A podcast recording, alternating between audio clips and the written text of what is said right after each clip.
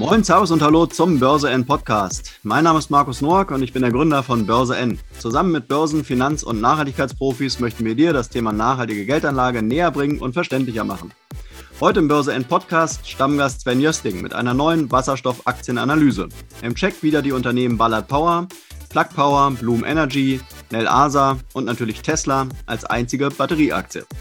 Und bevor es losgeht, noch der Risikohinweis. Die im Internetauftritt von Börse N enthaltenen Angaben und Mitteilungen sind ausschließlich zur Information bestimmt. Keine der in diesem Internetauftritt enthaltenen Informationen stellt eine Anlageberatung dar.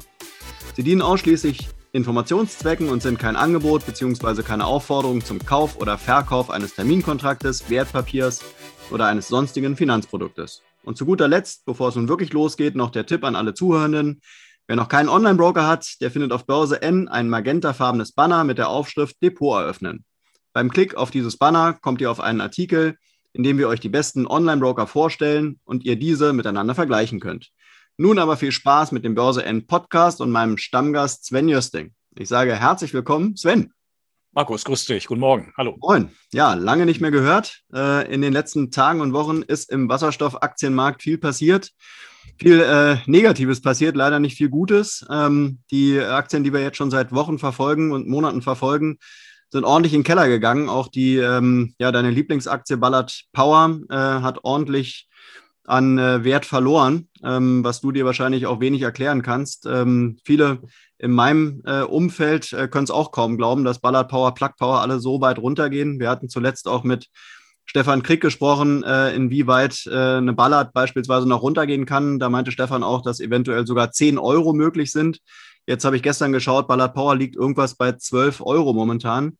Äh, wie schaut es da bei dir aus? Bist du immer noch äh, bullish, was die Wasserstoffaktien anbelangt, oder ähm, schließt du dich mittlerweile ein in dem Kreis, dass es jetzt doch, dass die Blase, die Wasserstoffaktienblase vorbei ist? Naja, ich bin da jetzt schon so viele Jahre im Thema drin und wenn man Ballard äh, in der Kommentierung, wie ich es für das H2-Magazin gemacht habe, über die Jahre gekauft hat bei zwei, drei Euro, äh, da ist selbst der jetzige Rückgang immer noch äh, im Gewinn. Nein, mich hat das schon überrascht. Ich, ich habe es im Januar in der Ausgabe formuliert, ein Bumpy Ride steht uns bevor. Ja. Das heißt, es geht nicht geradlinig, es ist ein neuer Megatrend, der da entsteht. Es ist sogar so, dass ich äh, fast täglich in einer Videokonferenz bin. Kürzlich äh, Handelsblatt, äh, heute wieder eine Veranstaltung, wo verschiedene Bundesministerien vertreten waren, Unternehmen, die die neue Technologien im Wasserstoffbereich, in der Brennstoffzellenentwicklung auf den Markt bringen. Also es ist eine wahnsinnige Stimmung da, ähm, die sich in den Kursen im Augenblick überhaupt nicht widerspiegelt. Das heißt, wir hatten im Januar, Februar eine Übertreibung. Da sind ja diese genannten Aktien wie Ballard und Blum teilweise 50 Prozent in, in nur vier Wochen gestiegen. Mhm. Äh, Börsenbewertungen einige Milliarden nach oben. Und äh, jetzt ist genau das Gegenteil da. Wir sind von einer Übertreibung nach oben, jetzt in eine massive Übertreibung nach unten gegangen. Ähm, es ist leider so, dass äh, viele Marktteilnehmer äh, die Thematik Wasserstoff, Brennstoffzelle äh, vielleicht ein bisschen sehr kurzfristig einschätzen. Das ist, wie gesagt, ein neuer Megatrend. Der Inflection Point lag im letzten Jahr, also da, wo ein Megatrend eigentlich beginnt, zu, sich zu entwickeln, also sich äh, dadurch auszudrücken, dass da Forschung und Entwicklung in Produkte übergeht. Mhm. Ähm, und, und dann auch eben Kapazitäten aufgebaut werden, Märkte entstehen. Wir sind in dieser Klärungsphase im Augenblick, äh, welche Art von Wasserstoff die Zukunft beherrschen wird. Natürlich Ziel immer der grüne, regenerativ erzeugte Wasserstoff. Der blaue als Zwischenmedium, aber auch den gelben Biogas äh, wird eine interessante Rolle spielen. In der Diskussion ganz wenig, aber das, was ich so von Fachleuten höre, ist es gewaltig. Äh, die ganze Diskussion ist da in Bezug auf die Infrastruktur, also Stichwort Wasserstofftankstellen. Es geht um die unterschiedlichen Drücke, die Anwendungen im Bereich äh, Nutzfahrzeuge, Busse, äh, aber auch im Bereich der Schiffe, Flugzeuge, gerade im Vortrag von Airbus gehört, was die so vorhaben 2030, 35. Dann die ganze Infrastruktur bezogen auf die Gasnetze. Da gibt es Diskussionen, die teilweise ein bisschen schräg sind. Das heißt, äh, wo man eigentlich die Gasnetze nutzen kann. Man kann Wasserstoff einspeichern. Ähm, da gibt es ganz viele verschiedene Zahlen, 30, 40 Prozent. Man kann aber auch eigene Wasserstoffleitungen bauen. Also man kann da ganz viel machen. Und es gibt auch eben laufend neue Technologien, die äh, als Beispiel äh, die Gasleitung als in einer Art Rohrpost betrachten lassen, also wo man Wasserstoff einfügt und die unterschiedlichen Gase äh, dann äh, am Ort, wo man sie braucht, äh, wieder herausholt durch eine völlig neue Membrantechnologie. Das heißt, da wird sehr viel diskutiert. Da ist auch eine gewisse Kakophonie, ist eine Aufbruchstimmung. Jeder will was machen. Es gibt viele Regionen, es viele Unternehmen, viele Verbände, äh, große und kleine Organisationen. Und das muss jetzt erstmal alles äh, wie ein Puzzle zusammengefügt werden. Was die Börsenkurse angeht, äh, die sind für mich im völligen Widerspruch zu den Perspektiven. Ähm, einige Kurse, wie zum Beispiel auch vom Ballard, sind aufgrund von Quartalszahlen jetzt massiv zurückgegangen. allerdings Zahlen, die ich nie anders erwartet habe. Das heißt, es gab zwar einen quartalsmäßigen Rückgang zum Beispiel, da kommen wir gleich noch drauf. Aber äh, dieses Unternehmen positioniert sich gerade erst. Äh, da gebe ich gleich noch drauf ein, Stichwort China und, und, und Partnerschaften, die da entstanden sind. Oder auch sehr gute Zahlen äh, vorgestern von Bloom Energy. Also es ist irre viel im Gange. Äh, auch im, im negativen Bereich äh, sehe ich das bei Tesla. Also da sind einige Dinge, die man mit einem großen Fragezeichen versehen kann. Kommen wir ja auch gleich noch drauf. Also was ich sagen will, ist eigentlich Buy on Bad News, müsste man eigentlich sagen. Das heißt, gerade jetzt, wo schon äh, quasi eine Euphorie, eine äh, quasi eine Panik sich angeschlossen hat, ich sehe da auch Kommentierungen von deutschen Börsenbriefen oder deutschen Magazinen, also die erst beim Anstieg nicht richtig dabei waren und jetzt beim Rückgang nochmal draufhauen, ähm, das äh, tut der Sache nicht gut. Also man muss schon wenn man investiert, Zeit mitbringen. Man muss diese Branche verstehen. Man muss die Einzelunternehmen verstehen von ihrem Geschäftsmodell her. Und man muss Zeit haben. Äh, und ich denke, diese Kurse, die wir jetzt im Augenblick haben, das werden äh, in einem Jahr von jetzt äh, Bargains sein. Das heißt Gelegenheitskurse. Gründe werden wir nachher noch besprechen, die das oder meine Aussage da untermauern. Ja, also lass uns vielleicht genau mal auf diese äh, Bad News und du sagst Buy on Bad News mal kurz eingehen. Ich habe mir gerade gestern äh, ein Video angeguckt vom Aktionär, nur mal stellvertretend für die ganzen Medien, die da jetzt berichten. Äh, die waren sich auch einig, die Wasserstoffblase ist geplatzt. Ja, äh, haben im Prinzip gesagt, die machen alle keine Umsätze, eine völlige Überbewertung. Ähm, das ist ja schon eigentlich so der Tenor, den man jetzt gerade wieder hört. Ja, die, die wenigsten sind irgendwie äh, bullish, was die Wasserstoffaktien anbelangt. Ähm, da muss man irgendwie so in dieser grünen Blase, in dieser Wasserstoffblase drin sein wie du, dass man das irgendwie äh, noch so positiv sieht. Ähm, für, den, für den normalen Aktionär, der wirklich jetzt nicht so sehr in den grünen Themen ist, der wird wahrscheinlich jetzt äh, einfach bestätigt sein über die letzten Wochen, äh, dass die Kurse runtergehen, die, die Nachrichten sind auch schlecht. Äh, und dann gibt's eben diese, ähm, ja, diese, diese äh, Leute, die halt äh, wirklich die, die Wasserstoffbranche einfach mehr runterreden, als, als dass sie sie irgendwie äh, wirklich äh, mal so ein bisschen hypen. Ähm, ja. wie, wie erklärst du dir das, dass die Medien wirklich unisono eigentlich die Wasserstoffbranche seit Monaten nur schlecht reden? Ja, ich muss fast sogar sagen, ich bin jetzt kein äh, ja, Fachmann beziehungsweise Verfolger von Verschwörungstheorien, mhm. aber äh, es gab da schon manche Chat-Einträge, ähm, wo man, äh, man äh, definiere ich jetzt, sagen wir, Hedgefonds oder, oder bestimmte Anleger, vielleicht sogar die Batterielobby, also das Umfeld Tesla vielleicht, mhm. dass man äh, über die Börsenkurse ein, eine Negativstimmung äh, in Sachen Brennstoffzelle, Wasserstoff da kreieren will. Äh, oder aber sogar im Gegenteil, dass man Verunsicherung schafft. Das kann man natürlich nicht beweisen, das ist eine reine Theorie, aber dass die Kurse eben stark gedrückt werden. Und die ganzen Unternehmen, die wir eben genannt haben, haben ja relativ eine, eine Börsenkapitalisierung, die, die sehr niedrig ist. Die ist zwar im Milliardenbereich, aber wenn man jetzt alle die genannten Titel mal als Gruppe zusammenfasst, wenn man jetzt Linde und andere assoziierte Unternehmen im Bereich der, der Gase rausnimmt, dann reden wir über 20, 30 Milliarden Dollar, äh, äh, inklusive der Firmen wie PowerCell, Nel Asa und wie die heißen. Das mhm. heißt, das ist eine letztendlich eine Börsenbewertung, wo größere Fonds, die sagen wir mal auf fallende Kurse setzen, äh, natürlich schon äh, äh, Potenzial haben, massiv zu drücken. Es kann aber auch eben genau umgekehrt sein, dass das Offensichtliche eben gerade das ist, was nicht stimmt. Das heißt, wo vielleicht der eine oder andere sagt, wir müssen da rein in diesen Markt, aber wenn wir jetzt einfach kaufen, investieren, dann ziehen wir die Kurse zu sehr hoch. Also erstmal vielleicht Short gehen, erstmal über bestimmtes Trading die Kurse drücken, Verunsicherung schaffen und dann auf tiefem Niveau äh, nachkaufen. Ich denke da nur an Meyer Amschel Rothschild, der also schon wusste, dass Waterloo verloren war für Napoleon äh, und, und der über bestimmte Quellen verkaufen ließ und Leute haben ihm das nachgetan, haben auch verkauft, aber auf, auf der anderen Seite hat er über andere Quellen aufkaufen lassen. Das heißt, so eine Art doppelzüngige äh, Doppelstrategie. Mhm. Äh, und das ist meines Erachtens der Fall, denn Schlechte Daten in, in dem Sinne gibt es von den Unternehmen äh, eigentlich nicht, sondern es baut sich natürlich erstmal äh, etwas auf. Das heißt, da werden Partnerschaften geschlossen, Joint Ventures, Forschungsgemeinschaften, da werden Kapazitäten aufgebaut. Wenn, es nützt ja nichts, wenn jetzt riesige Aufträge kommen für Stacks, zum Beispiel für LKWs und Busse, wenn man die Stacks gar nicht liefern kann. Mhm. Das kriege ich immer mehr mit in Firmen, die, die, wo ich da äh, mich da äh, auskenne, beziehungsweise auch äh, mit dabei bin, Partnerschaften vermittle äh, im der Elektrolyse. Also jeder will jetzt Elektrolyse machen großtechnische Anlagen, aber es gibt die Geräte gar nicht. Es gibt die, das heißt, wenn man heute bestellt, kriegt man das in zwei Jahren. Das heißt, wir reden über viele Dinge, wo es jetzt losgeht, wo natürlich sehr viel Kapital in die Hand genommen werden muss äh, und wo auch die Definition dieses Kapitaleinsatzes erstmal stattfinden muss, äh, äh, ist natürlich viele Dinge da, auch sogenannte Henne-Ei-Probleme, dass man, sagen wir mal, Fahrzeuge entwickelt, aber die Tankstellenstruktur noch nicht da ist oder der Wasserstoff in verschiedenen Farben noch nicht verfügbar ist in der Menge. Das sind aber alles, ich will mal sagen, ähm, Probleme in, in, in Kinderschuhen, also grundsätzlicher Art, die aber davon nicht ablenken dürfen, dass da ein Megatrend entsteht. Das heißt, dass diese Firmen in den nächsten Jahren ein gewaltiges Wachstum äh, vor sich haben. Und da sehe ich zum Beispiel gerade Firmen wie Blum und Ballard, die man dann eben auch verstehen muss. Es gibt aber eine Differenzierung, äh, die jetzt stattfindet. Das hatte ich auch in der Januarausgabe von H2 geschrieben. Das heißt, äh, viele Anleger haben sich quasi über den Themenbegriff oder den Begriff Wasserstoff und Brennstoffzelle undifferenziert in diesen Markt begeben. Das heißt, jede Firma, die da irgendwo was mit zu tun hatte, wurde gehypt. Es gab sogar, das hatte ich glaube ich mal erwähnt, in China, äh, da hat eine Möbelfirma äh, gemeint, wir müssen auch im Wasserstoff-Hype äh, irgendwie mitmachen und haben irgendwie den, den, Begriff Wasserstoff in den Firmennamen eingefügt und auf einmal ist die Aktie explodiert, nur weil der Begriff Wasserstoff fiel. Die Leute haben sich gar nicht äh, erkundigt, was die Firma eigentlich wirklich macht.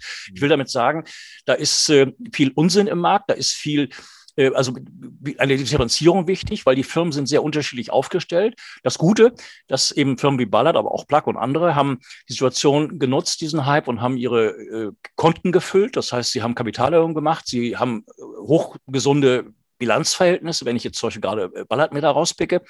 Ähm, also man ist äh, gestärkt für die Zukunft, mit genug Kapital ausgestattet, um eben äh, massiv zu investieren. Und nichts anderes hat Ballard immer gesagt oder der Vorstand. Äh, dieses Jahr ist ein Übergangsjahr, nächstes Jahr geht es eigentlich erst richtig los.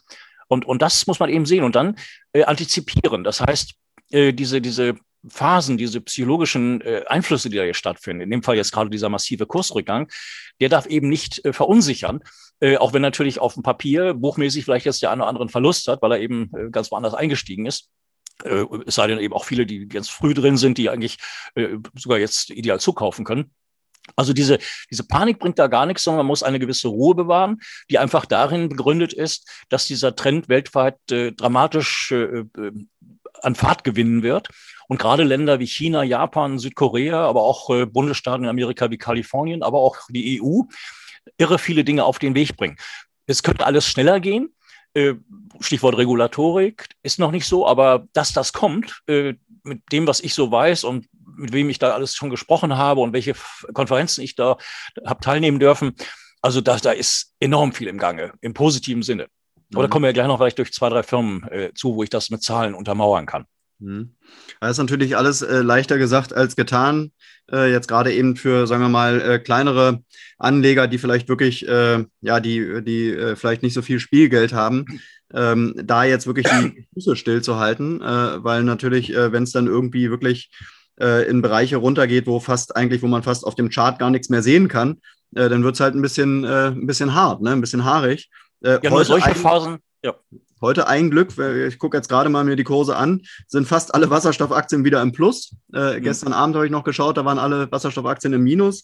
Äh, ein Glück entwickelt sich jetzt ein bisschen gut. Man muss aber auch dazu sagen, weil wir ja gerade noch bei Ballard Power sind, äh, auf die äh, letzten drei Jahre, glaube ich, haben die ja immer noch eine Performance von knapp 600 Prozent. Auf die letzten drei Monate dann irgendwie minus 33. Ähm, mhm. Also irgendwo ist es ja auch dieses Jahr. Ja, ich meine, das ist dieses Corona-Jahr. Ich denke mal, Corona geht an den Wasserstoffaktien ja auch nicht spurlos vorbei. Äh, denn die Zinspolitik, also da sind ja viele Sachen, die irgendwo reinspielen. Ähm, ja, also ja. ich glaube, man kann den Anlegern vielleicht auch sagen, guck, guck langfristig, aber guck vielleicht auch wirklich mal länger zurück und guck nicht nur ein paar Tage und ein paar Wochen zurück, weil ich glaube, das ist der Fehler, wo man dann panisch wird, oder? Ja, ich, ich stelle das ja auch jeden Tag fest, weil ich äh, viele Gespräche mit äh, Anlegern unterschiedlicher Couleur führe, die sich in, äh, informieren wollen oder wo ich da äh, Kommentare abgeben darf. Ähm, man muss das in der Zeitschiene sehen. Das heißt, ja. dieser massive Anstieg war von Ende November 2020 bis, bis Ende Februar dieses Jahres. Das mhm. ist zwei Monate und ein paar Tage her. Mhm. Das, äh, wenn man manche Gespräche hat, dann hat man das Gefühl, äh, Brennstoffzellenaktien fallen seit Jahren mhm. oder, oder äh, äh, kollabieren. Ähm, wenn man jetzt die Charts sich anguckt, dann ist Ballard eigentlich auf dem Kursniveau, wie sie im Oktober letzten Jahres waren. Mhm. Äh, und wenn man ein Jahr zurückkündigt, war sie acht Dollar. Also das heißt, da ist sie immer noch etwas, wie du schon selbst sagst, äh, verdoppelt. Man muss einfach diese Firmen unter dem Aspekt sehen, dass dieser Markt gerade erst beginnt und die Gewinner werden es sein, die, die sich am besten positionieren können. Also technologisch, äh, von den Kapazitäten her, vom Know-how her, bilanziell und so weiter. Und äh, äh, da ist natürlich für die Anleger immer die Empfehlung, also bei Kleinanlegern ist es natürlich, haben wir auch schon oft gesagt, besser der, der Fonds, der eben eine Linde genauso enthalten hat wie, wie eine Ballard und eine Blum oder eine Asa wo man einfach eine gute Mischung hat, eine gewisse Risikostreuung. Das empfiehlt sich äh, per se immer für den kleineren Anleger, keine Frage. Oder auch Cost Average, dass man einen Betrag pro Monat da investiert und, und, und sukzessive sich da ein, ein Depot aufbaut mit einem guten Durchschnittskurs, der mittel- bis langfristig dann ein sehr hohes Potenzial besitzt. Mhm. Einzelaktien ist immer wie bei Roulette äh, auf Zahl zu setzen. Ähm, da muss man auch differenzieren. Man sollte, das ist ja eine Empfehlung von der Legende Warren Buffett, man sollte die Firmen kennen, in die man investiert, also nicht einfach blind irgendwas kaufen, äh, weil irgendwer was da gesagt hat, äh, sondern wirklich sich mit den Firmen beschäftigen. Mhm. Äh, und, und dann, wenn man das getan hat, dann, dann muss man eben auch Zeit mitbringen. Also dieses rein raus, dieses Zockertum, das, das lehne ich ab. Ähm, das mag Spa Spaß bringen und, und, und äh, ja, äh, Euphorie verursachen, aber äh, das hat mit Anlegen nichts zu tun. Man muss einfach Zeit haben. Und gerade solche Phasen, wo jetzt äh, alles, ich will mal sagen, extrem übertrieben negativ beschrieben wird, du erwähnst gerade den Aktionär, das sind wieder im Nachhinein die Phasen gewesen, immer die, die, äh, äh die idealen Einstiegszeitpunkte oder äh, Kauf Kurse ermöglicht haben. Mhm. Also das, das muss man äh, alles so in, in, diesem Zusammenhang sehen. Also gerade manche Stimmung dann äh, genau das Gegenteil bedeutet von dem, was, was so offensichtlich ist. Mhm. Will da nochmal kurz drauf eingehen. Also ich glaube, genau das ist der Punkt, der äh, so profan daherkommt, aber letztendlich für den für die Aktionäre, die halt nicht so tief drin sind wie die Experten wie du, äh, äh ist es natürlich schwer, gerade bei den Wasserstoffaktien, sich ja da irgendwie auf dieses Ganze einen Reim zu machen. Ja, äh, und, äh, deshalb sagen die natürlich auch, ähm, im Prinzip erhoffen die sich ja gute Kurse innerhalb von, von Tagen und Wochen, vielleicht maximal ein paar Monaten, aber eben diese Langfristigkeit, dass man wirklich sagt, man investiert jetzt und wartet zwei, drei, vier, fünf Jahre ab, ja, weil sich dann der Markt im Prinzip wirklich gut äh, entwickelt, konsolidiert vielleicht ähm, ich glaube, diese Ruhe, die haben die wenigsten, weil sie vielleicht auch die Thematik gar nicht verstehen. Ja, und dann sollten sie aber nicht an der Börse spekulieren. Aber ich glaube, also tatsächlich, wenn du dich mit den Leuten unterhältst, ja, ja äh, die jetzt wirklich so, mal, sagen wir mal, die jetzt schnell zu dem Thema dazugekommen sind, die jetzt gar nicht so diese, diesen Track Record haben, den du hast, wo du dich jetzt Jahre und Jahrzehnte schon mit dem Thema beschäftigt hast. Ja, ja wobei das Spannende ist, ich spreche ja mit Analysten auch oder mit, mit äh, auch Fondsmanagern und verschiedenen anderen. Also die, ich will mal sagen, wie Costolani es gesagt hatte, also die hartgesottenen, äh, die kaufen und, und die, die, äh, ja, ich will mal sagen, die zittrigen, äh, die quasi tagesaktuell da äh, irgendwie handeln, die, die werden das Boot verlassen und werden wahrscheinlich äh, ein, zwei Jahre von jetzt äh, traurig sein, dass, dass sie aus Aktionismus heraus und aus, aus kurzfristigen Emotionen heraus ich will es vielleicht mal so formulieren, falsch gehandelt haben. Ja. Also äh, nein, für mich ist die Firmen wichtig und ich kenne den Ballard jetzt 20 Jahre. Ähm, also ich mache mich mit den Firmen extrem schlau, was da läuft. Ich lese Analystenberichte, positive wie negative Buy- oder Sell-Side-Berichte. Für mich ist jedes Argument wichtig äh, und ich mache mir dann eben meinen eigenen Reim darauf. Und äh, jetzt mit 40 Jahren in Sachen Börse da aktiv äh, mit der Psychologie gibt mir das eine gewisse Ruhe. Auch wenn das natürlich äh, äh shocking ist, wenn man da auf einmal einen Depotauszug sieht, wo, wo ein Depot mal eben 30, 40 Prozent gefallen ist. Und dann hat Aber natürlich nicht jeder Anleger sofort Geld zum Nachschießen in dem Sinne, dass man dann eben verbilligt oder nachkauft, das ist mir auch klar. Aber aus Panik heraus eine Aktion durchzuführen, ist völliger Blödsinn. Ich will auf was anderes hinaus. Ähm, die Börse antizipiert. Äh, Im Augenblick ist eine Übertreibung ausgeglichen. Also was wir, wie gesagt, Anfang des Jahres gesehen haben, jetzt wieder Übertreibung nach unten. Ähm, wir können eigentlich den Bereich der Brennstoffzellenentwicklung mit jeder anderen Branche vergleichen, ob es früher die Internetunternehmen waren, ob es der Biotech-Bereich war. Es gibt immer Branchen, die börsentechnisch äh, den Realitäten weit vorausgelaufen sind. weil die Börse gesagt hat, was da passiert, das kann sich heute schon in den Kursen spiegeln. Ähm, die Firmen wachsen in diese Bewertung hinein. Äh, und das sehen wir in ganz vielen Branchen. Äh, das ist wie ein Startup, wo man einfach eben Zeit haben muss. Aber wenn dann der Businessplan umgesetzt wird, äh, dann ist die Börsenbewertung gerechtfertigt. Übertreibung gibt es immer und auch, ich will mal sagen, gesunde Reaktionen oder Konsolidierungen genannt oder auch Korrekturphasen, wie wir es im Augenblick haben, gehören auch zur Börse dazu. Aber wenn man jetzt eben sieht, was da passiert, Stichwort Klimawandel, welche Technologien langfristig diesem begegnen sollen, dann ist Wasserstoff äh, in der verschiedenen Farbe, in den Einsatzmöglichkeiten absolut die Zukunft. Ich gehe ja sogar so weit, da bin ich übrigens äh, ziemlich einsam, aber das könnte auch mein Plus in dem Fall sein. Ich unterstelle Apple Computer, dass sie im Jahr 2024 mit einem Wasserstoffhybrid, einem Brennstoffzellenhybridfahrzeug kommen, also einem Pkw. Mhm. Äh, bei PKWs macht das noch gar keinen Sinn richtig. Wasserstoff gibt auch nur ein paar, Mirai von Toyota und ein paar andere. Bei LKWs wird das massiv kommen. Alle großen LKW-Produzenten äh, gehen in diese Richtung, mit kleiner Ausnahme vielleicht hier die VW-Tochter, die noch eher batterieelektrisch unterwegs ist. Ähm, aber was da kommt, ist so gigantisch. Äh, und wenn jetzt aber eine Apple, äh, die ja viele Patente auch gekauft haben im Wasserstoffbereich, also bei Brennstoffzellensystemen, äh, wenn die da jetzt mit sowas kommen, dann, dann, dann werden wir diese ganzen benannten Aktien hier ganz woanders sehen, weil sie dann natürlich ähm, im Schlepptau von einem Großunternehmen stehen, welches da Akzente setzt. Und auch die ganze Autoindustrie wird dann schneller agieren müssen, als sie es im Augenblick tut. Mhm.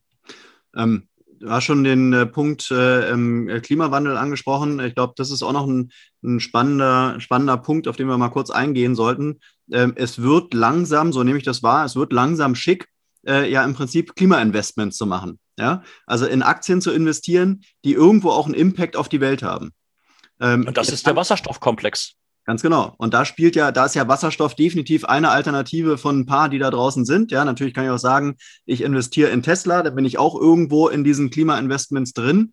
Ähm, aber ähm, ich glaube, gerade so bei den jüngeren Leuten, äh, die jetzt vielleicht, sagen wir mal, vielleicht fünf, zehn Jahre im Job sind und sich da schon so ein bisschen was zurück auf die hohe Kante gelegt haben und jetzt überlegen, was können sie mit ihrem Geld machen, da werden dann eben durch dieses andere Mindset, ja, also 50, 50, 60-Jährige, glaube ich, haben noch ein ganz anderes Mindset, aber das Klima, der, der Klimawandel, der wird ja immer, äh, immer wichtiger. Und die Leute überlegen sich natürlich, was kann ich Gutes mit meinem Geld machen? Äh, und da, glaube ich, kommt das Thema Wasserstoff schon extrem zum Tragen. Nimmst du das ja, auch deswegen, deswegen einen Fonds äh, kaufen. Gibt es mhm. viele, die, die das, die ganzen Themenkomplex äh, abbildet. Einzelaktien, wie gesagt, ist immer Risiko und da auch natürlich ganz klar die, die Empfehlung äh, aus der Erfahrung heraus, äh, nichts auf Kredit. Das Geld muss über sein. Also wenn man weiß, dass man das Geld, was man jetzt in, in, Aktien investiert hat, morgen braucht, um damit ein Auto zu kaufen oder ein Haus zu bauen, ähnliches, dann Finger weg von Aktien. Ähm, man muss wirklich, äh, wenn man so einen Trend äh, richtig auslaufen will, äh, also richtig nutzen will, dann muss man einfach Zeit mitbringen und diese Bedingungen, die ich nannte, äh, erfüllen. Mhm. Aber äh, sagen wir mal so, mit all dem, was ich so höre und wo, woran ich beteiligt bin, also jetzt äh, bei Konferenzen oder, oder Gesprächen oder, oder Fachseminaren und ähnlichem, mhm. also dann rollt eine Welle auf uns zu, die so positiv ist. Also wir können kurz auf, auf Blumen kommen. Äh, die bauen Brennstoffzellenkraftwerke, die haben gerade eine Partnerschaft mit Baker Hughes. Äh, äh, da geht es um Gasnetze, um Kompressoren, um, um Capture-Technologien. Äh, äh, da geht es um den Einbau von Brennstoffzellen in Schiffen, was, was mittel- bis langfristig kommt. Das dauert sicherlich noch ein bisschen. Wir haben die ersten Züge, die damit fahren. In Deutschland 50 Prozent der, der Bahnstrecken sind nicht elektrifiziert. Da fahren diese Loks und die werden mittel- bis langfristig ersetzt. Äh, in dem Fall ist Ballard jetzt mit Canadian Pacific und anderen dabei, Prototypen zu entwickeln. Aus diesen Prototypen werden Großserien. Mhm. Eine Ballard profitiert von China. China hat einen neuen Fünfjahresplan im März erlassen. Da ist das Thema Klimawandel und Wasserstoff Wasserstoff ein Thema.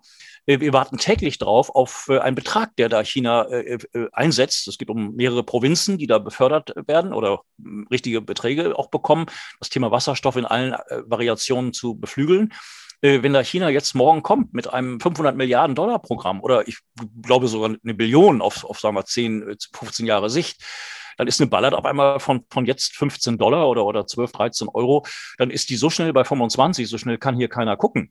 Ähm, wie gesagt, es können Interessen da sein, Unsicherheit zu schaffen, diese Kurse zu drücken, um letztendlich auf tiefem Niveau wieder zuzukaufen.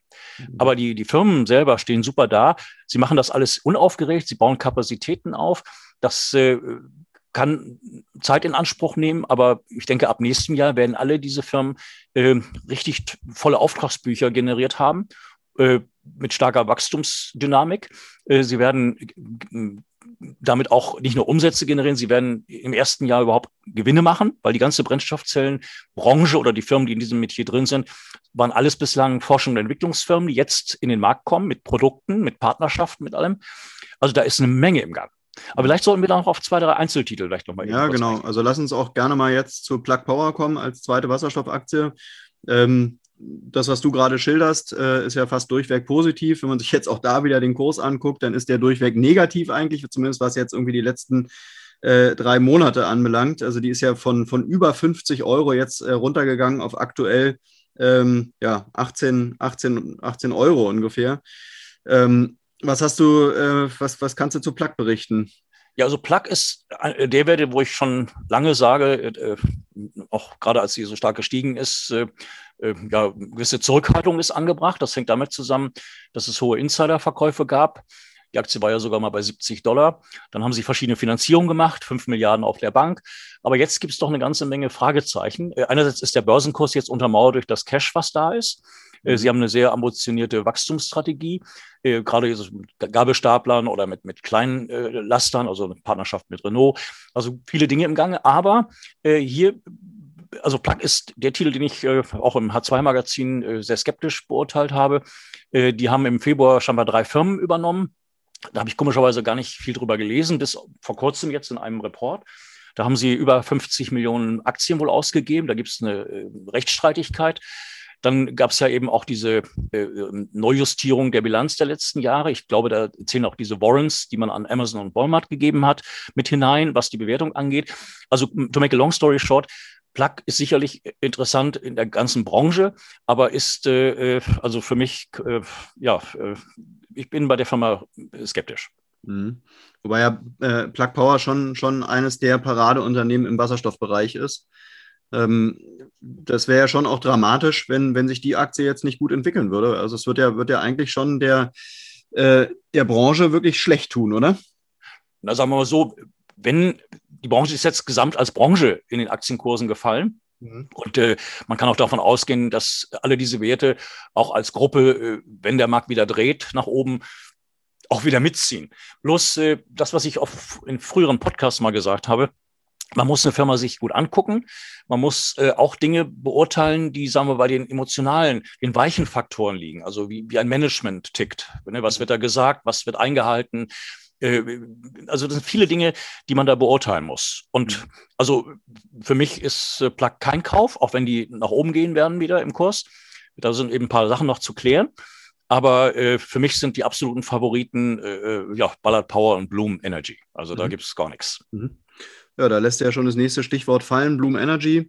Äh, auch da, wen wundert's, äh, gingen natürlich die Kurse auch runter. Ähm, aber ich glaube, bei Bloom Energy bist du ein bisschen äh, bullischer äh, als bei Plug Power, oder? Ja, sie haben jetzt das erste Quartal abgeschlossen, 24 Prozent Umsatz plus gegenüber dem Vorjahr. Was ganz spannend ist, diese neuen Energieserver, die preislich günstiger wurden, leistungsfähiger wurden. Da ist die Bruttogewinnmarge auf, auf über 36 äh, Prozent erhöht worden. Das ist gewaltig. Äh, sie haben einen Verlust gemacht, 15 Cent. Das war erwartet, beziehungsweise 7 Cent, wenn man äh, Non-GAP rechnet. Also es gibt verschiedene Rechnungslegungen, nach denen man das machen kann. Mhm. Äh, sie erwarten dieses Jahr bis zu einer Milliarde Umsatz, haben gerade eine Partnerschaft geschlossen mit Baker Hughes, also für die Nutzung der Technologie Carbon Capture und Elektrolyse und ähnlichem für die für Gassennetze und ähnlichem, wobei sie jetzt schon gesagt haben, Baker Hughes ist der erste von diversen äh, Joint Ventures, die da entstehen. Das ist schon mal eine klare Aussage, die man sogar nachlesen kann. Also ähm, hier hat man äh, wieder neuen, äh, diverse Top-Talent-People an Bord geholt, unter anderem im arabischen Raum, äh, in Dubai, aber eben auch hier in Deutschland. Äh, Herr Reimelt äh, war der frühere GE-Chef, ich glaube Dach, also Deutschland, äh, äh, Österreich und, und, und Schweiz. Und der ist jetzt der, der Deutschland- oder sogar Europachef von Bloom geworden. Und GE ist äh, für mich interessant, weil äh, Jeff Immelt ist im Vorstand von, von Bloom, also der frühere Vorstandsvorsitzende von GE. Äh, diverse andere Leute sind in Top-Positionen von GE. Der jetzige GE-Chef, Vorstandsvorsitzende, hat gesagt, dass man Milliarden, etliche Milliarden in die Bereiche regenerative Energien, in Technologie investieren will. Also ich muss gestehen, das äh, gibt für mich eigentlich sogar ein Puzzle, wo ich mittel- bis langfristig glaube, dass das äh, Bloom mit seiner Technologie, die ja auch stark im Bereich Elektrolyse äh, unterwegs sein wollen, äh, dass da eine Menge kommen wird. Also vielleicht sogar eine Übernahme irgendwann. Also mhm. Bloom ist für mich ein ganz klarer Kauf auf dem Niveau. Die war gestern kurz runter auf 20 Dollar, hat damit 22 geschlossen, ähm, kommt von über 40, äh, allerdings auch vor einem Jahr bei 5. Da war sie auch kurz mal. Also das ist eine Firma, die überzeugt vom Management, von der Technologie her, vom Geschäftsmodell. Die wollen selber auch in die Wasserstoffproduktion hineingehen. Jetzt, wie gesagt, diese angekündigten Joint Ventures, die es da kommen, äh, geben soll. Cabin Capture ist ein Thema. Äh, mittel- bis langfristig wird der Schiffsbereich ganz wichtig. Samsung Heavy Industries ist ein Partner, mit dem bauen sie Schiffe, aber auch äh, mit SK Group in Südkorea sind sie ganz eng. Also das ist für mich ein, ein Top-Play äh, aus ganz vielen Gründen. Mhm. Also eine Firma, die auch eben auch schon im Gegensatz zu vielen anderen Brennstoffzellenunternehmen oder Wasserstoffunternehmen auch schon eben Umsätze generiert und die äh, glauben, dass sie äh, dieses Jahr das erste Jahr der Firmengeschichte profitabel sein werden. Mhm. Also das erste gute Moment war auch äh, die Nennung, dass sie im Servicebereich, der eigentlich erst in zwei Jahren in die Gewinnzone kommen soll, dass der bereits jetzt schon äh, im, im grünen Bereich äh, hängt. Also es war mhm. eine sehr gute Telefonkonferenz. Also äh, jetzt bauen sie die Kapazitäten auf, verdoppeln die auf 400 äh, Megawatt im Jahr. Ein Gigawatt äh, ist das Ziel in den nächsten Jahren. Also die Firma hat eine klare Strategie. Und, und ich denke mal, dass das hier also eine Menge auch Kaufempfehlungen der großen Investmentbanken kommen. Interessant ist der Vergleich hier zu ähm, dem Vorjahr. Sie haben jetzt also im ersten Quartal haben sie äh, fast 360 Millionen Dollar an Acceptances erhalten. Das ist eine 40 Prozent Steigerung gegenüber dem Vorjahresquartal. Also das sind schon Zahlen, die gut sind. Und äh, also das ist für mich absolut äh, der Top-Pick in diesem Bereich. Mhm. Woran machst du denn jetzt so eine Kursentwicklung oder eine positive Kursentwicklung bei Bloom Energy fest? Äh, wo, wo guckst du da am meisten drauf? Ist es das Management? Äh, ist es das, äh, sind es die Produkte? Ähm, woran machst du da so eine, so eine Kursentwicklung fest? Nein, es geht um die, die Unternehmensstrategie. Wo ja. steht man? Welche Technologie besitzt man? Wie kann man diese Technologie umsetzen? Natürlich in Form von Aufträgen. Mhm. Und die Firma hat halt eben sehr interessante äh, Energieserver oder Brennstoffzellenkraftwerke entwickelt, die netzunabhängig sind. Der Markt ist riesig. Äh, mhm. gerade jetzt auch Stichwort Amerika mit dem dortigen äh, Klimaprogramm, ähm, dass Firmen eben unabhängig vom allgemeinen äh, Stromnetz sein wollen. Und äh, wenn man jetzt sieht, dass Bloom auch ein hohes Hu an Kunden hat, also, also die großen, wie ich glaube, Facebook ist dabei, Google, Apple und wie sie alle heißen. Also das ist schon ein Zeichen. Und äh, jetzt planen sie eben weltweit zu expandieren. Einmal natürlich Amerika zu expandieren. Da sind sie erst in ein paar Bundesstaaten vertreten. Das geht jetzt in die Breite. Aber eben auch äh, Asien sind sie jetzt stärker. Sie wollen in Europa stärker werden. Also äh, ich will mal sagen, die ganze Unternehmensstrategie ist für mich plausibel, nachvollziehbar und durch technologische, durch technologisches Standing untermauert. Mhm. Plus auch die Bilanzverhältnisse. Da kann ich mir übrigens auch vorstellen, dass sie irgendwann Green Bonds wieder bekommen. Da gibt es ja Initiativen auf, von den verschiedenen Notenbanken oder von den verschiedenen äh, Regierungen, also äh, das sollte kein Problem sein, auch äh, mit diesem Management und mit diesen Leuten, die man da an, an Bord geholt hat. Also da sind Top-Leute dabei, die über jahrzehntelange Erfahrung verfügen. Also da baut sich Blumen schon sehr guten, äh, eine gute Grundlage auf. Mhm. Okay, dann sind wir auch schon bei unserer letzten Wasserstoffaktie, Nel Asa. Ähm, ich würde ja. gerne Ballard, Nel Asa weniger. Ja, also Ballard hatten wir ja schon am Anfang. Ja, Ballard gibt es noch ein bisschen was zu erzählen. Okay, dann lass uns noch ganz kurz, also von der Reihenfolge her sind wir eigentlich durch, aber äh, erzähl gerne noch ein bisschen was zu Ballard. Wir wollen ja auch noch zu Tesla kommen äh, und äh, wollen es auch nicht zu lang werden lassen. Ähm, aber erzähl ganz ja, kurz was zu, zu Nel Asa. Ja, äh, Ballard. Ähm, also Ballard ist jetzt, äh, gab es Quartalszahlen, die waren äh, schlecht, äh, in dem Sinne, dass äh, von erwarteten 25, 26 Millionen Dollar waren es dann 17,6 Millionen. Äh, der Verlust war auch ungefähr auf dem Level wie erwartet, also 5 äh, Cent äh, war die erwartet, 6 Cent minus waren es dann. Ähm, diese Zahlen sind für mich irrelevant. Sie haben zwischendurch äh, Partnerschaften abgeschlossen, äh, wie zum Beispiel mit äh, der kanadischen äh, Luminar. Das ist ein Kfz-Zulieferunternehmen, die die 7, 8 Milliarden äh, Dollar Umsatz machen. Da geht es jetzt um Powertrains für Kleintransporter bis 5 Tonnen. Äh, das ist eine von den vielen Ventures. Natürlich, ich erwähnte Canadian Pacific. Erstmal werden, wird ein Lok umgebaut, aber Canadian Pacific hat 1400 davon. Also perspektivisch kann es sein, weil die alle 15 Jahre ersetzt werden, dass äh, da auch was kommt. Ganz wichtig, äh, McEwan, der Vorstandsvorsitzende, war sechs Wochen in China hat dort eine Reise unternommen, die ihn äh, zu vielen Zuliefern gebracht hat, aber eben auch zu wichtigen politischen Größen, äh, zu Ministern, zu, zu ähm, äh, Bürgermeistern von Großstädten und so weiter und so weiter. Man hat dort Flagge gezeigt und erwartet eigentlich täglich, dass, dass China dieses äh, Multimilliardenprogramm mit Inhalt füllt, also was da äh, definitiv in Hand genommen wird. Es gibt ja schon Zahlen, dass 100.000 Nutzfahrzeuge in den nächsten drei Jahren mit Wasserstoff betrieben sein sollen. Äh, muss man im Vergleich sehen zu circa 6.000 heute. Also 100.000 ist da echt eine, eine, eine, Größenordnung. Dann gab es viele äh, Entwicklungen parallel. Sinopec 1.000 Tankstellen in drei Jahren, Wasserstofftankstellen und, und, und, und, und. Also äh, Ballard wird erstmal vom, von der Marktentwicklung in, in China profitieren, weil die Aufträge aus den verschiedenen Provinzen und von Unternehmen für LKWs, für Busse etc., die werden jetzt kommen. Sie haben auch schon äh, Straßenbahnen dort, die mit Wasserstoff äh, gefahren werden. Also die Firma ist fantastisch aufgestellt mit allem. Und was eben sehr wichtig ist, was äh, teilweise übersehen wird, sie haben 1,27 Milliarden Dollar in der Bank. Es gab eine Kapitalerhöhung vor ein paar Wochen in dieser Hype-Phase zu 37 Dollar. 500 Millionen, etwas über 500 Millionen kamen auf die Kon aufs, aufs, Konto.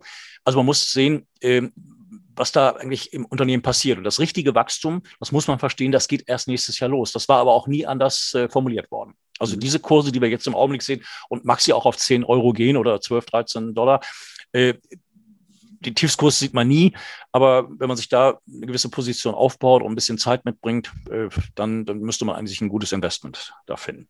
Okay. Das war's mit Ballard, oder? Ja. Ja? ja. Nachdem du Nel Asa so elegant umgangen bist, äh, schließen wir dann den Wasserstoffbereich mit, mit Ballard ab. Dann lass uns kurz zu Tesla kommen ähm, ja. und dann sind wir auch für heute schon durch. Ähm, ja, Tesla. Ja. Hm? Äh, Tesla hat ja im ersten Quartal einen Umsatz, der über 70 Prozent gestiegen ist gegenüber dem Vergleich des Vorjahresquartals, also 1 2020. Aber wenn man das wieder zum Quartal davor nimmt, dann war das nicht so dolle, der Anstieg. Äh, da, da ist interessant immer zu lesen, auch von Analysten, auch in Presseberichten.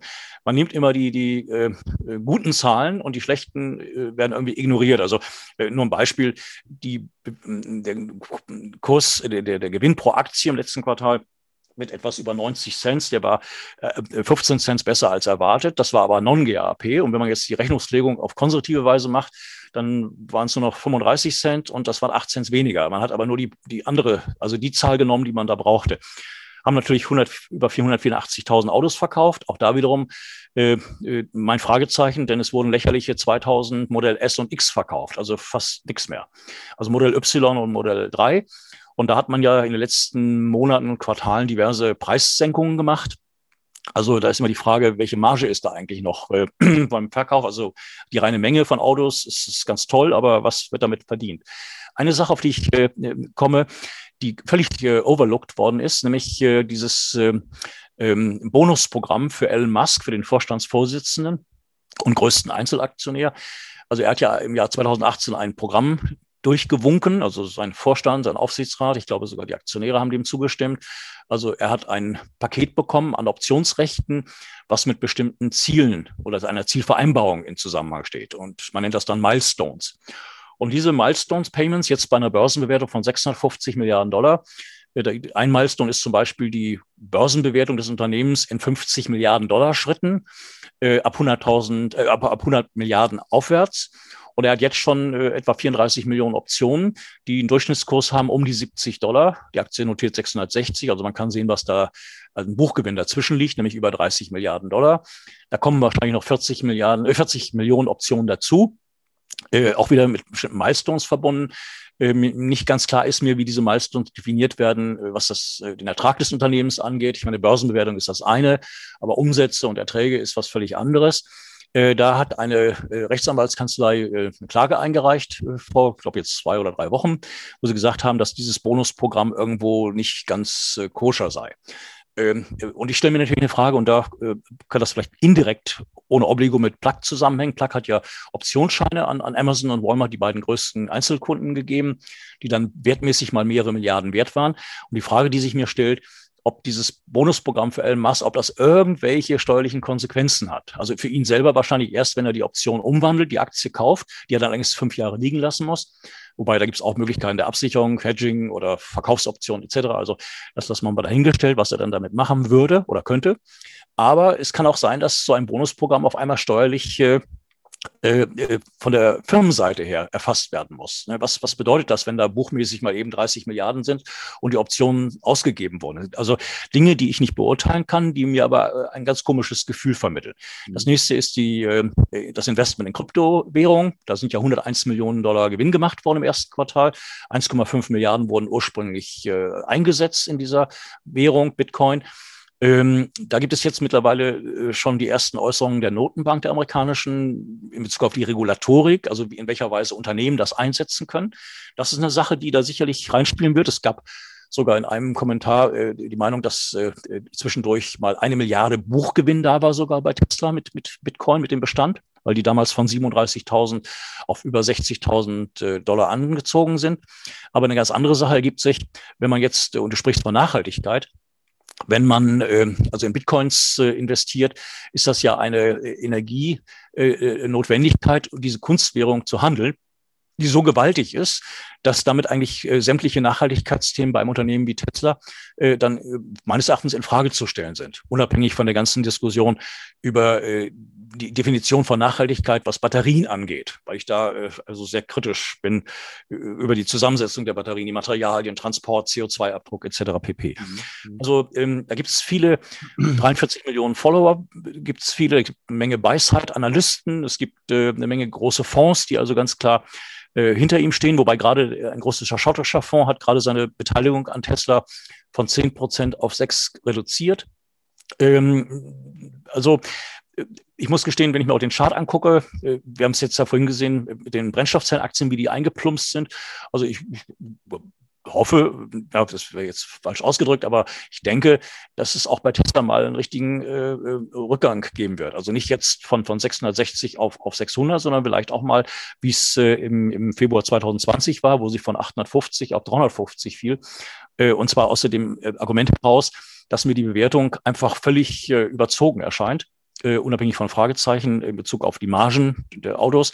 Äh, die Argumentation, dass es ein Unternehmen sei, wo man äh, eigentlich das als Softwareunternehmen betrachten muss. Stichwort autonomes Fahren. Äh, das erscheint mir wenig plausibel, wenn ich mir die Umsätze angucke. Das ist für mich ein Kfz-Unternehmen, was aber bewertet wird wie ein Softwareunternehmen.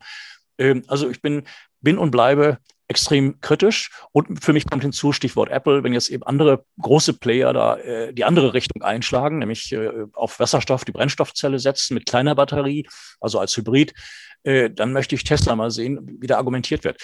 Und das letzte Argument, das äh, ich allerdings auch schon öfters gebracht habe, äh, die Konkurrenz der Tesla-Modelle nimmt dramatisch zu. Äh, von allen großen Herstellern gibt es jetzt Autos, die schick sind, die preislich vielleicht günstiger sind, die, die mehr Radius haben. Also dieses Alleinstellungsmerkmal ist weg. Also mhm. äh, auch wenn man in deutschen Zeitungen, Handelsblatt und so liest, äh, wie Tesla dem Markt vorausgelaufen ist und wie es Firmen wie VW vor sich hertreibt, aber ich glaube, äh, da wird äh, irgendwann in den nächsten ein, zwei Jahren eine gewisse Form von Ernüchterung stattfinden. Mhm. Das äh, so zu meiner recht kritischen Meinung zu Tesla. Ja, die ich, die ich ganz gerne äh, tatsächlich nochmal so ein bisschen äh, einfangen würde. Also ich glaube, so mit deiner kritischen Haltung Stand heute, glaube ich, stehst du schon äh, noch ähm, relativ, also alleine will ich nicht sagen, aber du bist wahrscheinlich schon, gehörst eher der kleineren Gruppe an. Wenn man sich die Analysten anguckt, dann sagen die ja, dass, dass, dass die Tesla-Aktie sogar ein Potenzial hat, auf 650 Dollar wieder zu gehen in den nächsten sechs Monaten. Jetzt habe ich mir gerade mal nochmal die Zulassungszahlen im März 2021 angeguckt. Da wurden äh, rund 30.000 E-Autos äh, in ähm, Deutschland zugelassen. Das macht ungefähr einen prozentualen Anteil von ein bisschen mehr als 10 Prozent aus. Äh, das ist ein Wachstum gegenüber dem Vorjahr von 191,4 Prozent. Also sagen wir mal, der ganze Trend ist natürlich Wahnsinn. Und den größten Anteil, zumindest im März, hat jetzt Tesla mit dem Model 3. Also das sind ja alles Sachen, äh, wo du sagst, äh, die machen alles falsch. Also wenn ich, wenn ich darauf gucke, dann würde ich sagen, die machen alles richtig. Ja, nein, äh, da bin ich ähm, äh, in einer gewissen Weise bei dir. Jetzt muss man die verschiedenen Märkte sehen, äh, wie ein, ein Markthochlauf geschieht. Also in Deutschland hat es länger gedauert, jetzt kommt die Ladeinfrastruktur immer mehr in Gang, immer noch natürlich wenig und im Wasserstoffbereich fast, fast nicht existent mit, mit 96 Wasserstofftankstellen. Äh, nein, da ist schon, der Gesamtmarkt wächst und dann wachsen natürlich auch für die einzelnen Hersteller natürlich auch die, die mengenmäßigen äh, Zahlen. Das ist ja selbstredend. Also wenn statt 100.000 Fahrzeuge 500.000 sind, äh, dann ist natürlich äh, prozentual jeder irgendwo im, im größeren, äh, in der größeren Menge mit dabei vertreten. Mhm. Ähm, die Frage, die sich mir stellt, also wenn ich jetzt Märkte sehe wie Holland oder auch, auch Norwegen, Norwegen hatte Tesla super Anteile, die sind jetzt ziemlich zusammengeschmolzen, ist natürlich ein Minimarkt relativ zu Deutschland. Also die Förderprogramme, die da sind, da profitiert Tesla natürlich genauso. Gleichzeitig, äh, wenn man jetzt wieder die ganze Welt betrachtet, äh, ist der Anteil, den Tesla mittlerweile auch äh, ähnlich wie VW und andere in China hat, gewaltig. Und jetzt ist aber Tesla kein deutsches Unternehmen, sondern ein amerikanisches. Und äh, da gibt es schon eine ganze Reihe von kritischen Stimmen in China. Also einzelne Provinzen haben Tesla-Fahrzeuge verboten im Verkauf, aufgrund wegen der Überwachung mit den Kameras, der Datenübertragung. Äh, Tesla sagt, da läuft in der Richtung nichts. Ähm, das Militär darf äh, Teslas nicht mehr kaufen aus diesem Grund. Ähm, dann ist die Frage der Marge. Ähm, das heißt, äh, wie weit äh, geht Tesla mit den Preisen runter, um bestimmte Förderprogramme noch zu halten? Es gab jetzt auch in Deutschland dieses äh, Beispiel, wo, wo ein, ich glaube, Modell S oder X auf jeden Fall eines der teure Modelle eben nicht als förderwürdig mehr angesehen worden ist. Also wo, wo also diese Zuschüsse eben nicht stattfinden, bei Model X und, und äh, sorry, Model 3 und, und äh, Y sicherlich noch. Mhm. Ähm, also das mengenmäßige Wachstum ist okay, äh, ist super, aber eben wie gesagt, was wird damit verdient? Und da bin ich äh, extrem kritisch. Mhm. Wobei ich muss mich gerade noch mal ein bisschen korrigieren. Also die Zulassungszahlen, also Tesla ist da, was jetzt äh, die aktuellen Zulassungen anbelangt, glaube ich, schon noch im, also definitiv im vorderen Drittel. Äh, März 2021, der Smart 42, äh, der liegt, ähm, nee, Tesla liegt tatsächlich vorne, aber der VW mit dem i-Up, die haben fast die gleichen Zulassungszahlen wie, das, wie der Tesla Model 3. Dahinter kommt der, der Hyundai Kona Elektro und dann VW mit dem ID3. Die haben ja jetzt auch den ID4 äh, und dann der Smart 42. Ähm, also, wie du sagst, da sind extrem viele Konkurrenten dazugekommen, die auch gute Zulassungszahlen haben. Ähm, aber ich glaube, so dieser, dieser starke Brand, den, den Tesla immer noch hat, äh, der ist wahrscheinlich wirklich, was den Aktienkurs anbelangt, so, so äh, die, die Power, die so eine Aktie braucht, oder? Natürlich. Also ich meine, sie werden auch, auch äh, neue Variationen rausbringen. Jetzt ist ja dieser Cybertruck äh, in der äh, Planung hier in Austin. Mhm. Also man hat auch verschiedene andere äh, Fahrzeugmodelle in der Planung. Dann äh, konnte man lesen, dass es ein kleines Auto geben könnte in China. Also da wird Tesla sicherlich in andere Marktsegmente auch vorstoßen. Sie planten ja auch einen, einen batteriegetriebenen LKW, der jetzt aber erst nächstes Jahr kommt. Äh, also da ist ganz vieles im Gange. Das mengenmäßige Wachstum im Bereich der E-Mobilität äh, ist gewaltig. Und äh, wenn man nur die reinen Mengenzahlen nimmt, dann wird aber sukzessive der Anteil immer mehr verschoben aufgrund reiner Größenordnung in die Richtung von, von Firmen oder Konzernen wie, wie VW. Mhm. Oder auch Toyota, die, die sehr stark auf die Brennstoffzelle setzen, aber eben als Zwischenschritt auch jetzt Batterie stärker in den Fokus genommen haben. Das sind alles Parallelentwicklungen, die da stattfinden. Mhm. Also ähm, für mich ist dann die Frage, und das hat Elon Musk in der letzten Telefonkonferenz äh, so gesagt, oder sinngemäß so gesagt, dass das ihm das Mengenwachstum wichtiger ist, als Gewinne zu machen. Ne? Man das, äh, klar, man kann auch über Rabattaktionen äh, den Verkauf äh, ankurbeln. Es kommt natürlich zu, dass, dass ein, Tesla auch ein, äh, also einen gewissen Hype hat, also gerade in der Jugend. Es gibt, äh, also da ist ein, ein, eine gewisse, da ist ein Guru und äh, das ist einfach schick, ähnlich wie ja bei vielen Menschen äh, das iPhone ganz klein im Vordergrund steht, obwohl die, die Leistungsfähigkeit eines äh, Wettbewerbsmodells von Samsung oder LG nicht schlechter ist und, und preislich viel günstiger, aber es ist eben dieser Hype-Faktor, die, dieser Brand-Charakter, der dahinter steht. Mhm. Wobei auch da würde ich sagen, dass äh, da wäre ich äh, fast sogar bei, äh, bei Elon Musk, dass das Mengenwachstum wahrscheinlich äh, momentan schon wichtiger ist als das Gewinnwachstum, äh, weil wenn du in dem, in dem Markt gewinnen willst und bestehen willst, dann ist, dann ist die Menge ja erstmal relevanter als der Gewinn. Ich meine, die Dividenden, guck dir die Dividenden bei irgendwelchen Wasserstoffaktien an, da gibt es ja auch kaum Aktien, die eine Dividende zahlen.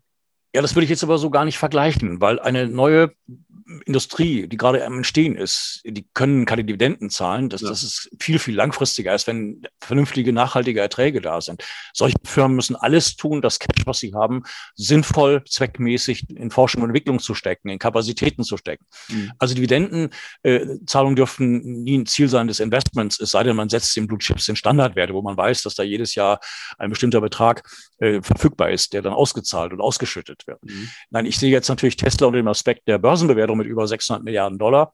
Ähm, wobei es auch Kursziele gibt von 1000 bis 3000. Da gibt es also ganz viele, äh, meines Erachtens ziemlich wirre Kursziele.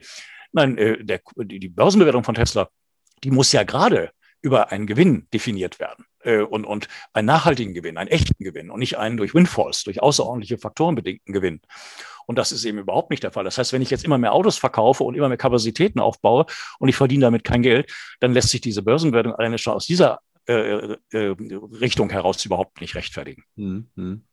Ich will vielleicht noch eine äh, Sache noch mal kurz erwähnen, ähm, die, glaube ich, äh, wichtig ist, wenn man äh, überlegt, in, in, Batterieaktien oder Wasserstoffaktien zu investieren, dass man mal die Thematik vielleicht auch so ein bisschen besser noch versteht. Äh, hatte diese Woche ein, äh, eine Reportage gesehen von einem Unternehmer, der sich ähm, den Hyundai gekauft hat, das Wasserstoffauto. Und ja. der war äh, hoch begeistert von dieser Wasserstofftechnologie, weil er sagt, er kommt damit durch Deutschland viel besser äh, weil einfach äh, die Reichweite auch größer ist und auch das Tanken, was ich gar nicht wusste, die volle Ladung, die dauert ungefähr fünf Minuten. Ja, das ist natürlich ein unglaublicher Vorteil gegenüber der Batterie, wo du da eine halbe Stunde stehst und selbst dann sind erst 80 Prozent geladen. Ähm, also ich glaube, ähm, man sollte vielleicht wirklich, was die Elektrotechnologie anbelangt, sollte man gar nicht so sehr auf die privaten PKWs schauen, wenn man, wenn man, äh, wenn man äh, beim Thema Wasserstoff ist, sondern da muss man halt wirklich in die, ne, in die Industrie, also Richtung äh, ähm, Eisenbahn, äh, Richtung ähm, Schiffe, ähm, ja. also schwer, äh, ähm, schwere Lasten im Prinzip schauen. Ähm, das spielt tatsächlich ja. keine, keine große Rolle, die private. PKWs kommen erst später, da muss auch ja. die Infrastruktur da sein. Und was äh, eben ganz klar gesagt worden ist, immer ein wasserstoffbetriebener PKW oder ein Hybrid, äh, der muss preislich auf dem Level sein eines Verbrenners beziehungsweise eines rein batterieelektrischen Fahrzeuges. Also das sind der, der Kaufpreis äh, das ist das eine. Natürlich dann Cost of Ownership, äh, Infrastruktur, äh, Preis vom Wasserstoff, Verfügbarkeit des Wasserstoffs. Da kommen ganz viele Dinge zusammen. Interessant, was du gesagt hast, weil Elektromobilität ist ja eben beides. Batterie und oder eben ja. Stromgewinnung durch die Brennstoffzelle via Umwandlung von Wasserstoff. Mhm. Das ist ganz spannend und, und im Bericht wurde ja auch gesagt, äh, es gibt keine Geräusche, die muss man künstlich irgendwie dazu erfinden, weil so ein Elektroauto, das, das merkst du nicht. Das ging mir in Peking irgendwie so, da fahren diese ganzen Motorräder alle mit Batterie, die hörst du nicht. Also da muss man wirklich links und rechts immer gucken. Ja. Ähm, dieser Bericht war sehr gut, aber was ich empfehlen kann für gerade jetzt unsere äh, Hörer. Ähm, es gab eine ganze Reihe super guter Berichte im Fernsehen. Das war Planet E oder Terra X mhm. äh, von einer Woche im ZDF. Es gab dann äh, äh, eine Sendung äh, von Lesch, Lesch Universum, hochspannend, weil äh, äh, dieser Professor hat auch eben beschrieben, äh, wir sind am Anfang. Da heißt es sind ganz viele Dinge, die noch entwickelt werden müssen. Wir stehen, also die Technologie äh, äh nimmt gerade Fahrt auf. Mhm. auch die Gelder, die da in die Richtung fließen, nehmen gerade Fahrt auf. Mhm. Also wenn ich manchmal so Professor Kempert und andere höre, die dann bestimmte Definitionen machen, was für sie der richtige Weg ist, da habe ich doch echt meine Fragezeichen, weil das zeitlich zu sehen ist und, und in, in, in der Umsetzung ähm, ja, es verschiedene Wege gibt. Mhm. Aber da, wie gesagt, kann ich äh, sehr empfehlen, sich mal so eine Fernsehsendung in der Mediathek anzugucken, also Planet E und, und, und äh, von dem Lash. Mhm. Da gab es eine ganze Reihe von Berichten. Des Weiteren äh, darf ich vielleicht darauf hinweisen, äh, Informationen zu diesen genannten Titeln sind auch äh, bei H2 Info, also hzwei.info unter Menü Blog. Da habe ich also die ganzen Details und Interpretationen nochmal drin. Also man kann sich da super gut äh, nochmal schlau machen, wenn man das mhm. nachlesen will, was, was ich heute hier so gesagt habe. Mhm. Okay, wunderbar. Ja, dann haben wir doch mal wieder eine schöne Folge, ein kleines Update gemacht, was die Wasserstoffaktien und Tesla anbelangt. Und äh, ich würde sagen, hier machen wir, hier schließen wir die Folge. Und, und nicht ähm, kirre machen lassen durch die schwachen Kurse. Also äh, hinter jeder Wolke scheint ja. die Sonne. Das ist die Message, die wir noch brauchten. Alles klar, Sven. Ich danke dir und auf bald. Ja. Bis ja? bald. Danke. Schönes Wochenende. Tschüss. Das war's auch schon wieder mit dem Börse N Podcast zum Thema nachhaltige Geldanlage. Es würde mich freuen, wenn dir diese Folge gefallen hat und du uns bei den gängigen Streaming-Plattformen abonnierst, einen Kommentar da lässt oder einfach deinen Leuten von unserem Format erzählst. In diesem Sinne, besten Dank fürs Zuhören und bis zum nächsten Mal, euer Markus.